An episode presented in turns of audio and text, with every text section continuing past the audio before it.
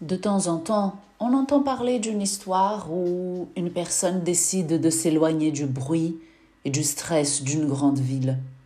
C'est donc le cas de Jacob, un jeune garçon qui a pris la décision d'habiter seul à la montagne pendant sept mois.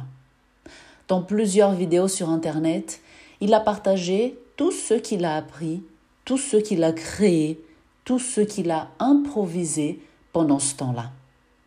Il n'a pas partagé seulement des bonnes expériences, mais aussi les défis d'être seul, principalement le défi par rapport aux baisses températures.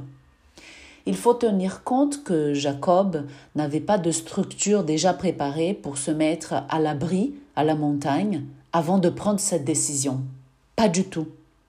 Il a tout d'abord euh, déménagé et seulement après, il a commencé à refaire un ancien bâtiment de randonneur, c'est-à-dire une petite vieille cabane sans aucune protection contre le froid.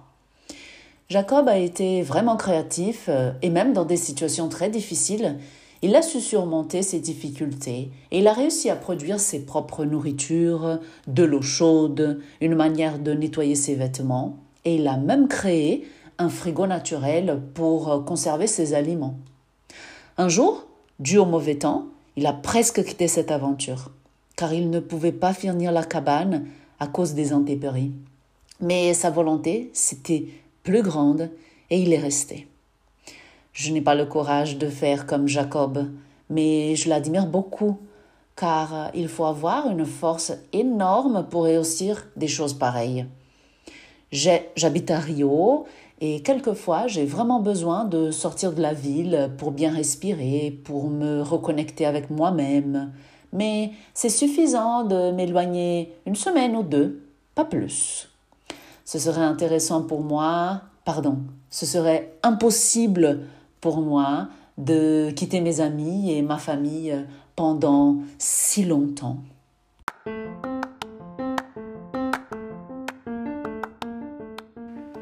J'arrive maintenant à la fin de cette lecture. Je vous remercie d'avoir passé ce moment avec moi. Je vous souhaite une excellente journée et à bientôt dans une prochaine lecture. Au revoir.